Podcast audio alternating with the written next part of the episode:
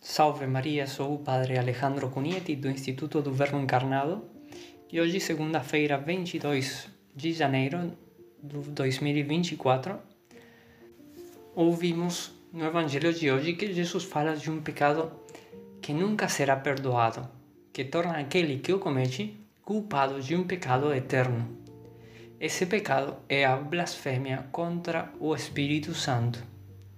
Alguns santos padres, como Santo Atanásio, São Jerônimo e São João Crisóstomo, sustentaram que se peca contra o Espírito Santo quando se diz literalmente algo blasfemo contra ele, como no Evangelho de hoje, que os judeus atribuíam ao demônio as obras que Jesus realizou em virtude de sua divindade e pela obra do Espírito Santo.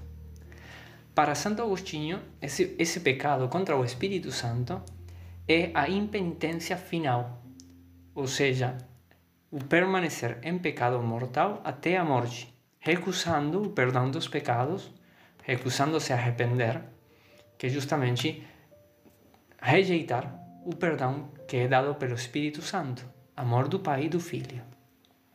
O Catecismo da Igreja Católica diz: não há limites para a misericórdia de Deus mas quem recusa de, deliberadamente receber a misericórdia de Deus pelo arrependimento, rejeita o perdão dos, dos seus pecados e a salvação oferecida pelo Espírito Santo. Tal endurecimento pode levar à impenitência final e à perdição eterna.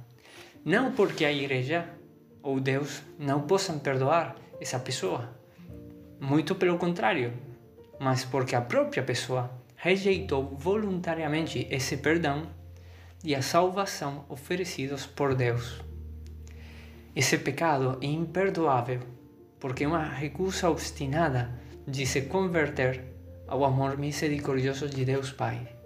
É uma falta de vontade de se arrepender.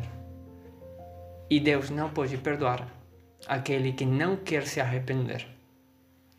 Queridos irmãos, se há um pecado que nunca é perdoado ao homem, então não podemos duvidar da existência de um inferno eterno. Isso Jesus o ensinou muitas vezes. No entanto, hoje há muitos que tentam distorcer ou negar essa verdade da fé, esquecendo, esquecendo-se de que todas as palavras que Jesus falou são palavras de vida eterna são evangelho, ou seja, são boas notícias. E é uma boa notícia para nós termos recebido a revelação de que o inferno é eterno. Jesus ensinou isso porque é a verdade e para nosso bem, para que nos esforcemos para ir para o céu, para que levemos a sério esta vida e nossa santificação, usando nosso tempo para fazer o bem, para crescer nas virtudes, para que amando a Deus e amando o próximo, possamos nos tornar dignos, pela graça de Deus, da bem-aventurança eterna. Na ilustre Divina Comédia, esse livro de Dante, livro de Dante Alighieri, ele colocou uma, as seguintes palavras na entrada do inferno. Ele faz uma personagem né, descer, ao inferno e coloca na, na entrada do inferno as seguintes palavras: A justiça moveu meu sublime Criador. Sou obra do poder divino, da suprema sabedoria e do primeiro amor. Abandonai toda esperança, vós que entrais aqui. E um padre, o padre Lacordier, comenta esses versículos, esses essas palavras e disse: Se fosse apenas a justiça que tivesse aberto o abismo, ainda haveria remédio. Mas foi também o amor, o primeiro amor, que o fez. É isso que elimina toda a esperança. Quando alguém é condenado pela justiça, pode recorrer ao amor.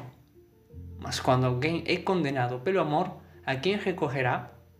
Não se é amado impunemente por um Deus não se é amado impunemente a ponto de morrer numa cruz.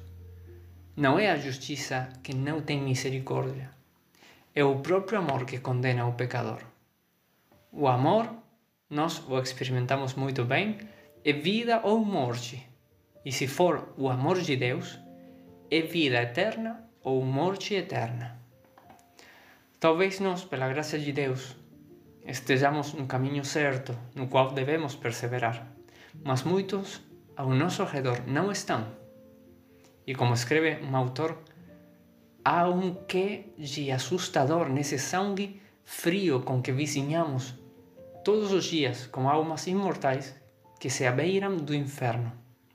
Esses condenados de amanhã são homens como nós, com os quais conversamos, tratamos de negócios, aos, qual, aos quais talvez nos unem laços de amizade ou de parentesco. E vemos que eles se aproximam dia a dia desse horrível abismo onde serão precipitados para sempre e do fundo do qual nos amaldiçoarão sem fim e amaldiçoarão a Deus. E nosso coração não se comove, e nossos lábios não murmuram uma prece para arrancá-los à condenação. Nossa amizade não nos sugere um esforço para salvá-los. Ou como somos egoístas e pouco semelhantes a esse Jesus que, à vista da horrível desgraça que nos esperava, baixou à terra para todos e sacrificou sua vida em meio das mais terríveis torturas.